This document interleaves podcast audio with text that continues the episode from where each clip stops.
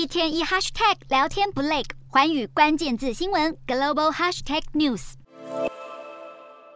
俄军在乌克兰战区节节败退之际，俄罗斯总统普丁扬言要使出一切手段保卫国土，而且将不惜动用核武，引发核战隐忧。美国总统拜登六日参加一场选举募款活动时，直言全球核子末日可能就要来临。他在演讲中警告，这是自古巴飞弹危机以来，我们首次面临使用核武的直接威胁。从甘乃迪与古巴飞弹危机以来，我们未曾面临过世界末日发生的可能。拜登进一步表示，他非常了解普丁这个人，他相信普丁在威胁要使用核武时，绝对不是在开玩笑，因为俄国军队很明显的表现非常差。许多媒体认为，拜登如此直率的谈论俄国核弹威胁，甚至直接援引世界末日的说法，相当令人震惊。然而，美国官员都表示，尚未看到俄方祭出实际行动。虽然美方对外宣称没有迹象显示俄国会动用核武，不过美国卫生与公共服务部近期才宣布将拨款二点九亿美元采购大量治疗核辐射的药品，不免令人担忧世界爆发大规模核战的可能。在这个敏感的时刻，拜登不排除可能在即将举行的二十国集团或是亚太经济合作组织的会议上与普丁亲自会面，讨论乌克兰问题。